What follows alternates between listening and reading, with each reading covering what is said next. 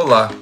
Primeira aos Tessalonicenses, capítulo 5, verso 8 diz: Nós, porém, que somos do dia, sejamos sóbrios, revestindo-nos da coraça da fé e do amor, e tomando como capacete a esperança da salvação. Porque Deus não nos destinou para a ira, mas para alcançar a salvação mediante nosso Senhor Jesus Cristo. Esses dias eu tenho refletido sobre essa palavra, sobre a sobriedade.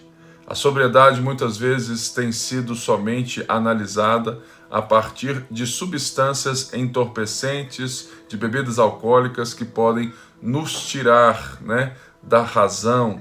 Mas, se nós formos prestar bastante atenção, nós cristãos que geralmente não temos hábitos de entorpecimento externo, somos entorpecidos, deixamos de ser sóbrios em várias questões da vida do coração.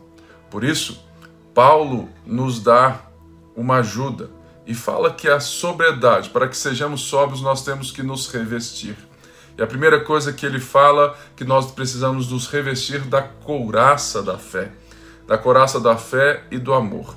E aqui esse termo está sendo usado como uma arma de defesa. Paulo fala assim: olha, vocês têm que se revestir, se proteger, proteger o coração de vocês com a fé. Porque justamente a fé é essa base principal para que a nossa vida seja vivida a partir da voz de Deus e com confiança em Deus. E quando nós confiamos em Deus, quando nós o conhecemos, quando nós sabemos quem Ele é, nós somos capazes então de estarmos sóbrios, porque sabemos que Ele conduz todas as coisas e nós temos a condição de não nos perder nos processos e circunstâncias e ações e reações que a vida pode nos dar.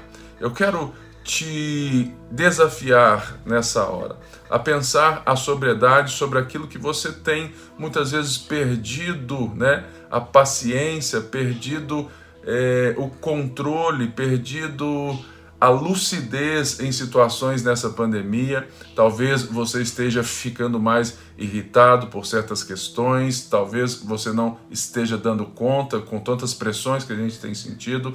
Por isso eu quero te desafiar a se aproximar mais do Senhor, a se revestir dessa proteção da fé.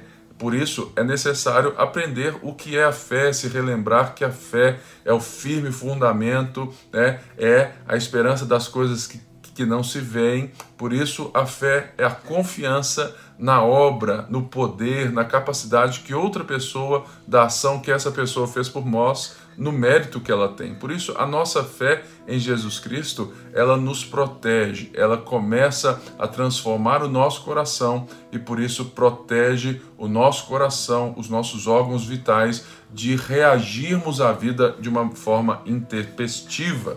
Por isso eu quero te convidar a se fortalecer na fé nesse dia, a ler as Escrituras e saber que o nosso coração está protegido quando estamos revestidos da fé que o Senhor Jesus Cristo nos confiou. Deus abençoe.